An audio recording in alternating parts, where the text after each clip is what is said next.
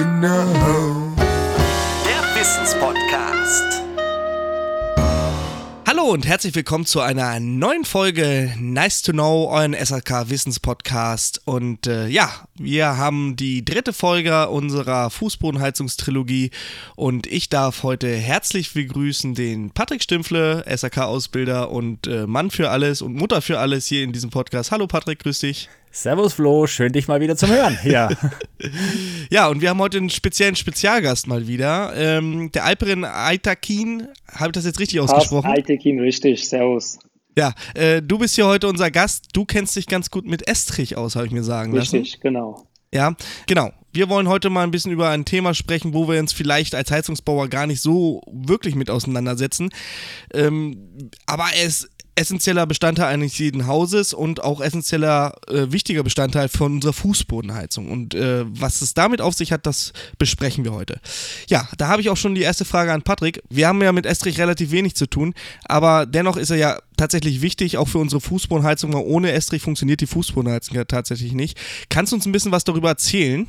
na klar kann ich dir darüber erzählen. Und das ist auch ganz interessant eigentlich, weil man sich überlegen, viele von uns denken ja eigentlich, das ist eigentlich nur Beton am Boden und das stimmt eigentlich nicht. Und damit haben wir schon mal hier unseren wichtigsten Geschichte für diesen Estrich, weil Estrich ist nicht nur Beton am Boden, sondern da hängt mehr dahinter. Wir haben da natürlich eine große Norm und die werden wir nachher extrem besprechen. Und diese Norm ist diese 18560. Estriche im Bauwesen, weil, da muss man auch ganz klar drüber sich unterhalten, in diesem Estriche für Bauwesen sind eigentlich sieben Teile. Die sieben Teile sind eigentlich sehr, sehr interessant, wobei uns als Heizungsbauer, muss man ganz klar sehen, eigentlich nur Teil 1 und Teil 2, weil das sind diese Heizestriche oder vor allem auch, ich sage jetzt mal so, diese Sachen mit Randdämmstreifen und sonst was, wo wir nachher natürlich mit dem Alperin uns auch überhalten drüber, wo da alles genau drinstehen, weil da sehr, sehr viel was im Argen ist und was viele eigentlich gar nicht wissen. Das heißt, Teil 1 regelt eigentlich die allgemeinen Anforderungen und enthält grundlegende Vorschriften zur Ausführung. Das heißt, da muss man also wissen, wie beschäftigen wir uns damit zugelassenen und nominierten Prüfungsverfahren. Und Teil 2, das ist also jetzt eigentlich das, was für uns sogar noch interessanter ist, ist es mal so, da unterhalten wir uns über schwimmende E-Strich-Konstruktionen und schwimmenden Heiz-E-Strich. Also das heißt, im Endeffekt für uns ist sogar der Teil 2 das Allerwichtigste, aber wir dürfen den Teil 1 eigentlich nicht unterscheiden. Und das müssen wir uns auf jeden Fall mal komplett unterhalten. Ja, jetzt die Frage an unseren Fußboden, äh, ja, Fußbodenprofi, Estrich-Profi. Du hast eine eigene Firma, Richtig, ne? genau. Erzähl doch mal, stell dich doch einfach mal ganz kurz selber vor, damit auch die Leute wissen, mit wem sie es hier überhaupt zu tun Genau, haben. also ich bin Alperen Aitekin, Geschäftsführer, Gründer Firma Aitekin Fußbodentechnik GmbH aus Darmstadt-Griesheim, Hessen. Ich habe die Firma 2015 gegründet und habe meine Ausbildung zum und Bodenleger gemacht und anschließend danach Meister ebenfalls zum und Bodenleger gemacht und dann selbstständig gemacht. Ja, der klassische Weg eines jeden Handwerkers, zumindest wenn du eine Firma gründen willst. Äh, erste Frage noch mal ganz kurz vorweg. Ist der äh, Fußboden, wie heißt der Beruf wirklich? Genau, Estrichbauer? der Fußboden heißt, in der DIN 1865 wird es erwähnt als Estrichleger. Okay. Ist das noch ein Meisterberuf? Neuerdings ja, genau. Die, der Meisterpflicht wurde, wurde in zwölf Gewerken neu eingeführt, darunter auch Estrichschläger erneut eingeführt, richtig. Super. Das war nun mal eine grundlegende Frage an mich, äh, beziehungsweise das wollte ich gerne mal wissen. Ja, ähm, du bist ja unser Fachmann schlechthin.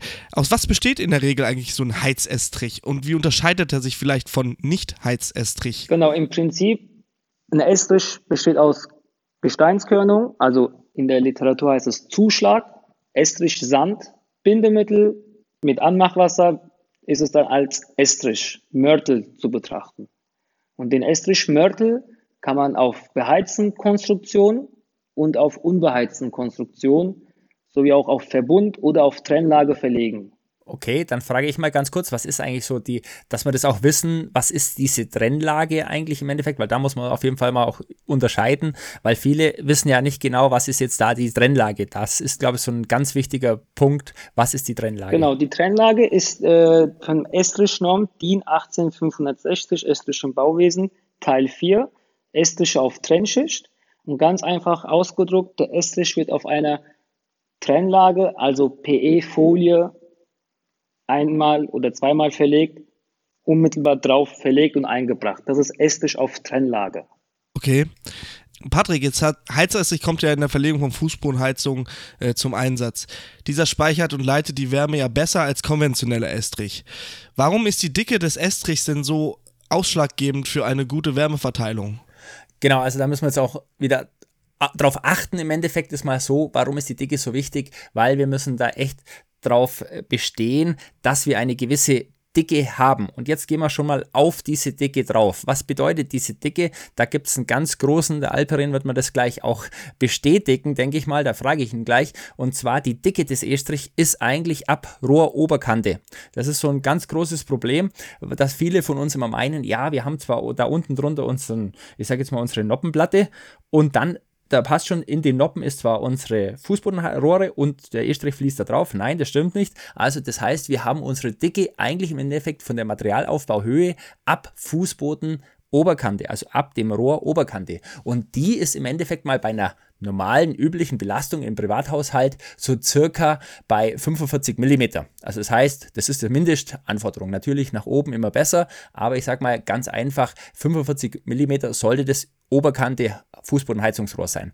Bei Heiß-E-Strich im nassen Ausführung sollten wir sogar, wenn möglich, ich sage es gleich vorneweg, wenn möglich sogar auf 50 mm gehen. Einfach, dass wir da im Endeffekt in diesem Heiß-E-Strich die Wärmemenge speichern können. Und das ist ganz, ganz wichtig. Auch entscheidend ist auch so, wenn wir einen gewissen Heiß-E-Strich haben, das ist auch der Unterschied zwischen dem normalen Heiß-E-Strich oder zum normalen E-Strich, dass wir hier eine mittlere Aufheiztemperatur. Die mittlere Aufheiztemperatur haben wir ja in der Folge 1 schon kennengelernt. Im Endeffekt bei 55 Grad nicht überschreiten darf. Das heißt, da muss man also aufpassen, dass wir da nicht heißer werden. Das ist also ganz, ganz wichtig. Und das ist eigentlich so der Punkt. So, und jetzt kommen wir auf den Alperinder zurück. Jetzt natürlich auch nochmal zu unseren Zuschlagswerkstoffen. Das ist ja so, wir können da ja eine gewisse Biege- und Zugfestigkeit des Heizestrichs haben. Und da wollte ich dich mal fragen, ich habe da was gehört von einem Andrit Fließ Heizestrich. Was ist da so eigentlich dieser Fließ Andrit Eistrich? Warum ist der so sehr gut für unsere Fußbodenheizung? Ja, ich fange mal so rum an, lieber Patrick. Vom Grund aus muss ich kurz ein äh, paar Dinge erwähnen, was wichtig ist jetzt auf deine Antwort natürlich. Wir haben ja die Teil 2 der der Norm Estriche und Heizestriche auf Dämmschichten. Also der Heizestrich, weil der Flo hat vorhin eine Frage gestellt, die ich jetzt nicht richtig beantwortet hatte oder Entschuldigung, nicht dementsprechend beantwortet hatte. Der Heizestrich unterscheidet sich nur von dem Heizrohren.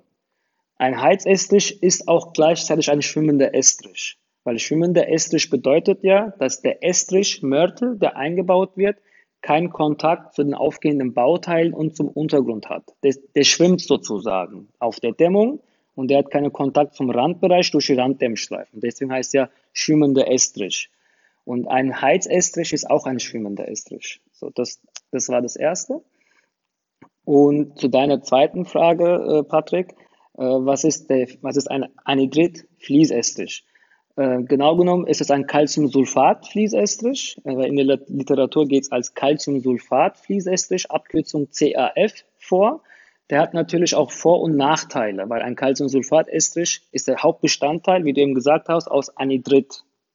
Natürlich hat der Vor- und Nachteile. Prinzipiell, der erste Vorteil ist, der umschließt das Heizrohr aufgrund seines Eigenschaften, weil er fließfähig ist. Der fließt wirklich umschließt er die Rohren 100% gegenüber einem konventionell hergestellten Estrich. Es gibt auch konventionell hergestellten Anhydrid-Calciumsulfat-Estrich auch, aber das ist dann Mörtel, kein Fließmörtel. Der Fließestrich, der fließt und umschließt die Rohre richtig und das ist der hauptentscheidende Vorteil.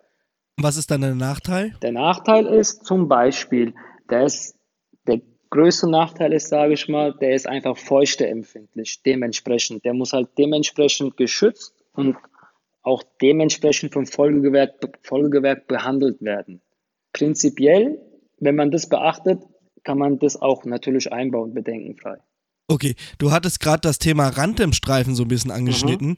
Also wir gehen in unsere Baustelle, dann sehen wir da so, also ich kenne sie jetzt nur in Blau, aber die gibt es wahrscheinlich auch in allen möglichen Richtig. Farben, weiß, pink, rot, lila. Ähm, Und das ist ja das Erste, was immer weggeschnitten wird, wenn es im Weg rumfliegt. Aber ich habe mir sagen lassen, dass es vielleicht gar nicht so sinnvoll ist. Erzähl uns doch mal ganz kurz, ja, du hast bist ja gerade ein bisschen drauf eingegangen, fließen äh, oder, oder schwimmender Estrich. Ähm, der Estrich darf keinen Kontakt mit der Wand, mit, der, mit dem Mauerwerk beziehungsweise mit dem Putz haben. Jetzt erzähl aber nochmal, warum ist dieser Randdämmstreifen so essentiell wichtig und warum sollten wir in unserem Gewerk auf keinen Fall einfach diesen Randdämmstreifen abschneiden? Genau. Also damit die Schalllängenveränderung eines Estrichs funktionsfähig bleibt, müssen Randdämmstreifen nach dem Einbau bis zum Oberbelag bzw. bis zum ersten Arbeitsschritt, Spachteln in dem Fall, liegen bleiben. Der darf nach der DIN 18560, Teil 2 schwimmende Estriche 6.3 Absatz 10 nicht vor dem Verlegung der Oberbelag abgeschnitten werden. Also das ist Fakt. Durch vorzeitiges Abschneiden der Randdämmstreifen kann es zu Schallbrücken und zu Rissbildung wegen möglicher oberseitiger Verfüllung der Randfuge kommen. Und allein deswegen darf er nicht abgeschnitten werden. Florian, Jetzt hast du, kurz, genau, Entschuldigung, ja. Florian, da habe ich eine Geschichte, weil wie gesagt, ich habe da ja, so habe ich in Alperin auch kennengelernt. Ich hatte das so, dass ein Kunde das abgeschnitten hat und ich habe ihm das dann geschickt, weil ich hatte das Problem, dass im Endeffekt ich Geräusche der Fußbodenrohre in der Wand hatte und zwar ganz massiv in einem Holzbauwand.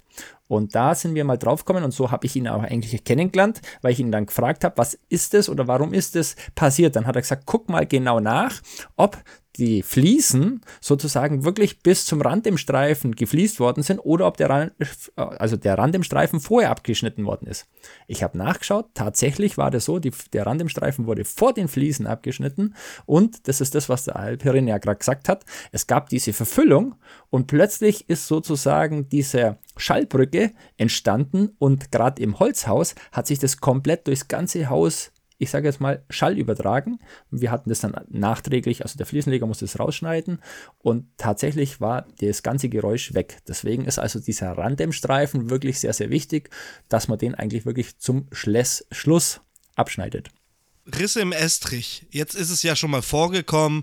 Wir halten unsere oder wir, wir programmieren unsere Therme, unsere Wärmepumpe oder was auch immer ein und fahren das Heizprogramm. Ne? Da gibt es ja von den Herstellern vorgegebene Heizprogramme, wie ich einen Estrich zu beheizen habe. Da helfen uns die Hersteller ja eigentlich schon. Wir sagen nur noch die Länge in Absprache mit dem Estrichleger. Pass auf, wie lange muss der Estrich trocknen?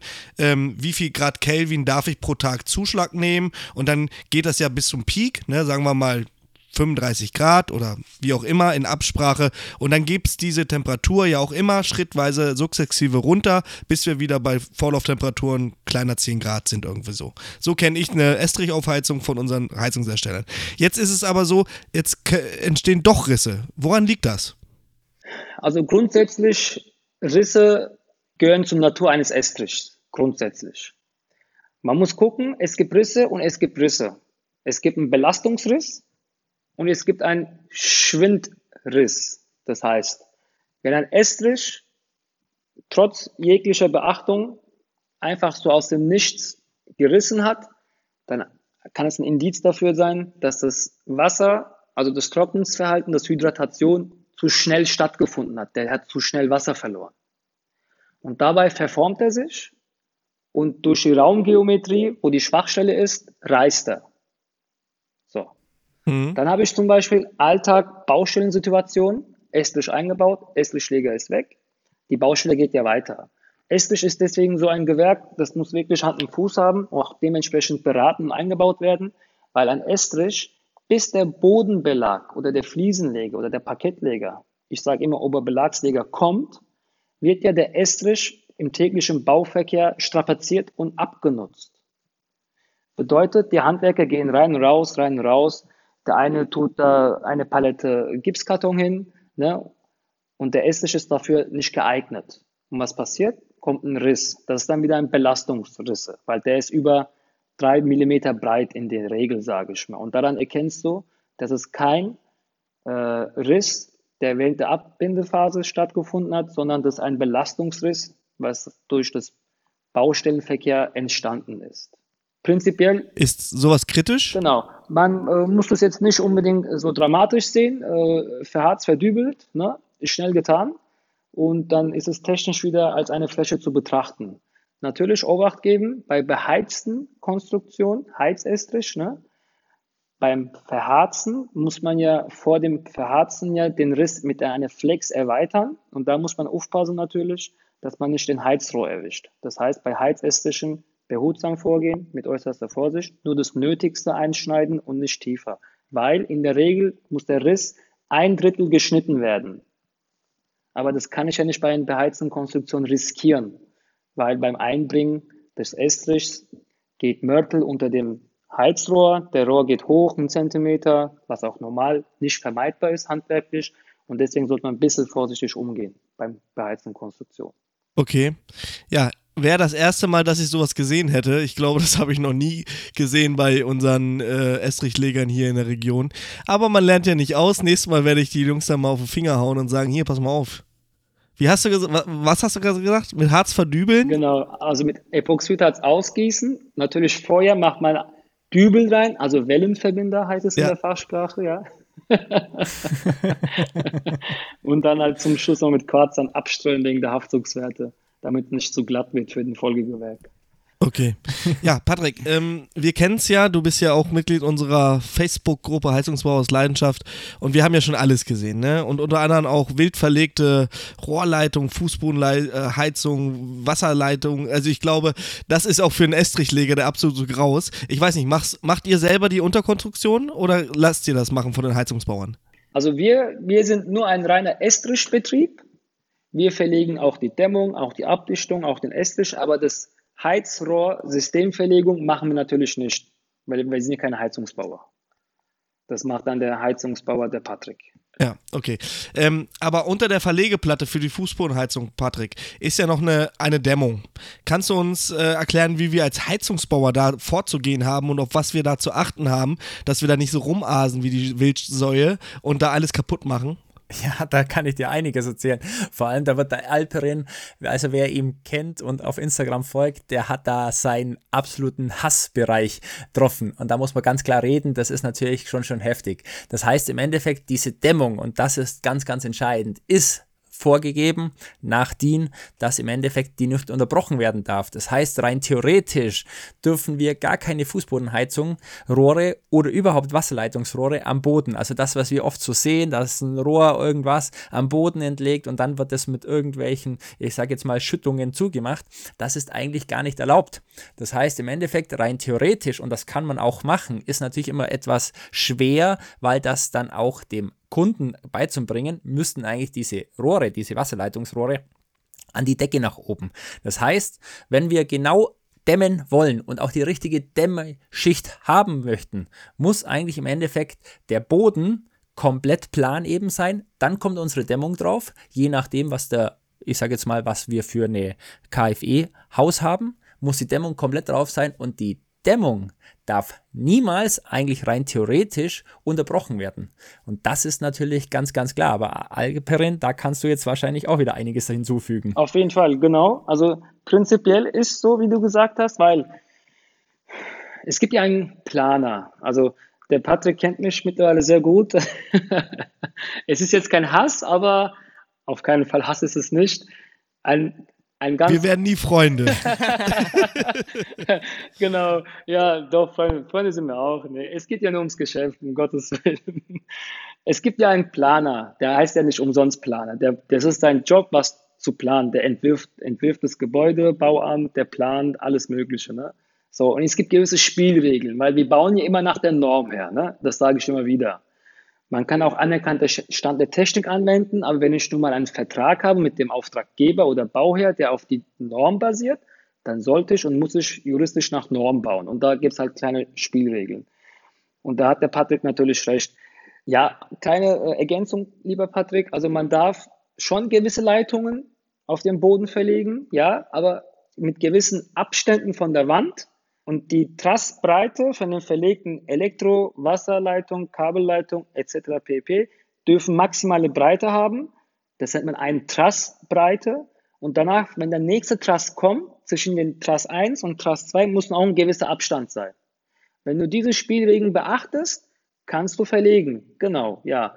Aber in der Regel halt, wie gesagt, ähm, du kommst als Estrichleger auf die Baustelle und du sollst Dämmung auslegen laut Auftrag, ne? Laut Leistungsverzeichnis und du guckst, ja, jeder hat kreuz und quer einfach Kabel etc. pp. verlegt. Ne? So.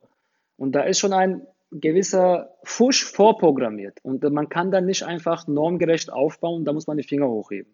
Weil ähm, wir alle als Handwerker können ja unsere Gewährleistungspflicht nur dann erfüllen, wenn bestimmte Voraussetzungen eingehalten werden. Und das ist Klischee dabei. Ja. Genau. Und da ist jetzt meine Frage gleich, Flo. Jetzt komme ich gleich auf dich zu. Mal schauen, was du da sagst. Du kennst die bodenebene Duschen, glaube ich, oder? Da kann man auch so einen Punkt hin. Und bodenebene Dusche wahrscheinlich schon mal eingebaut, oder? Na gut, du bist im, du bist im Kundendienst ich? unterwegs. Ja, ich, ich? wollte gerade sagen. nee. Ach, ich habe schon, mal, hab schon mal so eine Rinde von innen gesehen. Ich habe da auch schon mal so einen 50er T mit dran angeschlossen. Ja, ja, alles gut, kenne ich. Nee, genau. Und jetzt ist meine Frage an dich. Wenn ich diese bodenebene Dusche bin, was muss ich eigentlich, also jetzt frage ich dich jetzt mal, Flo, was muss ich eigentlich als Heizungsbauer machen, damit der Heizungs-, also der Heizestrich sozusagen richtig verlegt ist und der Alperin es nach Norm ausführen kann? Bin ich mal gespannt. Also letztendlich ist ja Boden in der Dusche ist ja sowieso so ein Ding. Eigentlich dürfte es sie ja gar nicht geben, weil wir allein schon abdichtungstechnisch da echte Probleme haben. Ne? Es gibt ja nicht nur äh, äh, ähm, der Fliesenleger hat ja die auch auch äh, auch die Arschkarte, darf ich das mal so ganz klar sagen. Er muss ja zusehen, wir haben ja nach einer neuen DIN, ich frage mich jetzt aber nicht, wie die ist, er muss ja, das Badezimmer ist ja letztendlich seit ein paar Jahren nur noch eine Wanne. Und der einzige Austritt, wo das Wasser rauskommt, ist die Tür. So ist es bei mir auch zu Hause. Du kannst es aber eigentlich gar nicht, weil in dem Moment, wo du in deine Dusche schon die Unika-Stange anbaust, hast du schon die Arschkarte, weil das kannst du nicht abdichten. Es gibt keine wasserdichten Dübel. So, und äh, ich gehe davon aus, dass du mir sagen willst, ähm, eine Bodenemo-Dusche hat ein Gefälle, wäre schlecht, wenn nicht. Und ähm, da ist es ja so, dass sich wahrscheinlich die, die Estrichdicke so minimiert, dass es eigentlich nicht zulässig ist, richtig?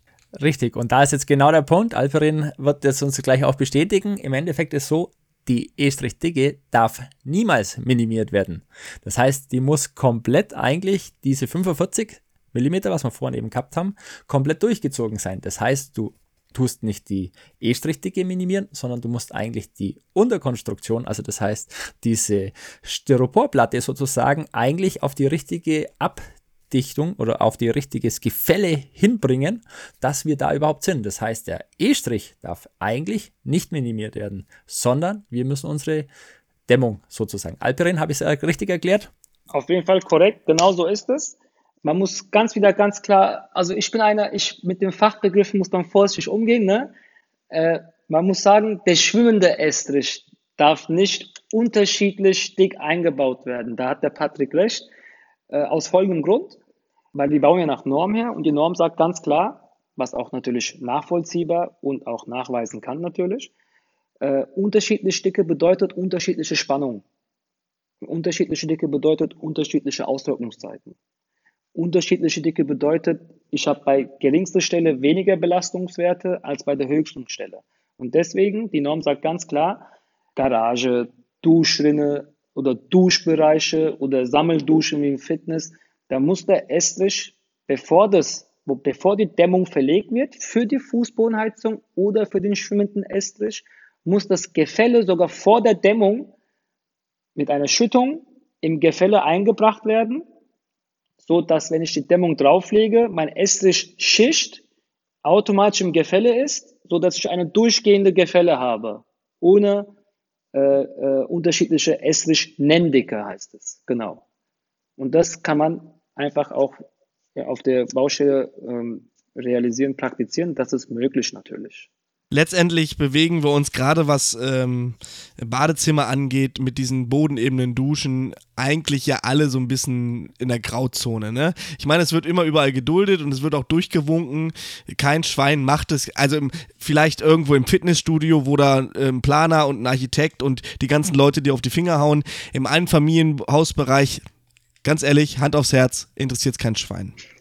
es macht zumindest keinen. Wenn der, Bau, wenn der Bau, Bauherr Ahnung hätte, würde er vielleicht was sagen, aber keiner, kein Bauherr ähm, äh, hat Ahnung von Estrich. Estrich ähm, ist so, ja, das ist irgendwo auf meinem Fußboden und äh, ja, das ist so. Da, das, das wurde aber auch nie, ich, ich bin jetzt gerade echt ein bisschen, äh, ähm, ja, ähm, baff, was, was du hier mir so erzählst, weil das ist tatsächlich ein unterschätztes Gewerk. Man muss es tatsächlich sagen, ne? Also, wenn ich, was ich jetzt gerade schon gehört habe und du kennst die ganzen Dienst auswendig und sowas, da gehört schon einiges dazu. Und das ist nicht einfach nur ein Beton und ein bisschen Wasser und Sand, sondern, ähm, ja, eigentlich ein sehr, sehr interessantes Thema, finde ich wirklich. Ähm, wie man es macht auf der Baustelle, ist, ist also, wenn man es wirklich hundertprozentig einhalten will, das ist schon hart. Ne? Alleine schon die Abdichtung, ich sagte es gerade, der Fliesenleger, die Abdichtungsgeschichte. Ich, ich weiß nicht, wie das immer alles funktionieren soll, aber ja, ist schon heftig. Genau, deswegen habe ich dir auch gesagt, das ist für uns wirklich hier in dieser äh, Triologie des Estrichs gehört im Endeffekt ganz klar wir müssen einfach hergehen und müssen diesen E-Strich mit reinnehmen. Fußbodenheizung und E-Strich, diese zwei Gewerke und deswegen freut mich, dass Alperin heute auch dabei ist, müssen zusammenarbeiten. Und jetzt hast du es gelernt. Ich denke, dass wir hoffentlich doch den einen oder anderen aufrütteln, weil ich denke, das ist nicht nur einfach Dreck am Boden, sondern das ist weitaus mehr. Also da ist schon sehr, sehr viel ja. Technik dahinter. Ja. Und, und nochmal einen, einen ganz lieben äh, Gruß an meine Estrichbauer, die ich so in meinem, meiner Berufserfahrung kennenlernen durfte.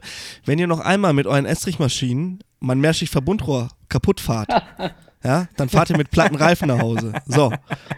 Was anderes möchte ich dazu jetzt nicht sagen. Ne? Also, du wirst mir beistimmen, auch als Estrichbauer kann man das Gewerk der anderen schützen. Ne? Man muss nicht mit seinen teuren und, und schweren Estrichmaschinen einfach übers Rohr knattern. Da gibt es mit Sicherheit auch kleine Keile, die man da hinlegen kann, damit man da drüber fahren kann. Wie handhabst du das? Genau wie du gesagt hast. Habe ich noch nie gesehen tatsächlich. Ja. Lieber mühen die sich da ab und tragen das mit drei Leuten. Ich weiß nicht, was wiegt so eine Maschine? Ja, das ist ja das Klischee. Also so eine Estrichpumpe wiegt zwei Tonnen, das kann man nicht tragen. Ne? Das ist ja eine Zugmaschine als Anhänger ja, ja, ja, ja, aber ja. es gab irgendwas, was in, innerhalb von diesen, äh, äh, vom, ich, ob, ob, ich weiß nicht, was das war, irgend so ein Rollteil, da kam Estrich raus, oder, äh, irgend, ich weiß es auch nicht das mehr. War, Ist auch das egal. Das war wahrscheinlich ein Farmischer. Ähm, möglich. Ich weiß es nicht mehr. Ist auch egal. Ähm, ja, ich bedanke mich bei euch beiden für diesen aufschlussreichen Podcast. Mir hat es wirklich sehr viel Spaß gemacht. Ich habe sehr viel gelernt und äh, ich hoffe, ihr da draußen nehmt auch viel mit. Also, wenn ihr das nächste Mal auf der Baustelle rumast, schneidet nicht gleich erst, nicht den ersten Gang gleich mit dem Cutter die Randdämmstreifen ab und äh, äh, macht da irgendwelchen Murks. Ähm, das tut nicht gut. Ihr ärgert damit nur den Fliesenleger oder den Parkettleger oder wen auch immer. Ähm, muss nicht sein. In dem Sinne und tut dem Estrichleger einen Gefallen und euch selber verlegt die Leitung im Rechtwinkligen und nicht im, im wilden Konstrukt. Das macht es nämlich mit der Dämmung eindeutig leichter. Richtig, auf jeden Fall, genau. Gut, ja, für mich war es ein innerliches Blumenpflücken. Patrick? Dankeschön und wie gesagt, da draußen alle ein bisschen brav, brav bleiben, vor allem du, lieber Flo, gell? Und nicht übernehmen. Nein, nein, nein, nein, machen wir nicht. Ja, auch an dich, äh, vielen, vielen Dank für deine Zeit. Ähm, du hast uns wirklich viel ähm, Fachwissen hier vermittelt und dafür ist dieser Podcast auch da. Und ja, ich würde mich freuen, wenn ihr nächste Woche wieder einschaltet bei Nice to Know, euren SSK Wissens Podcast. Bis dann. Tschüssi. Servus.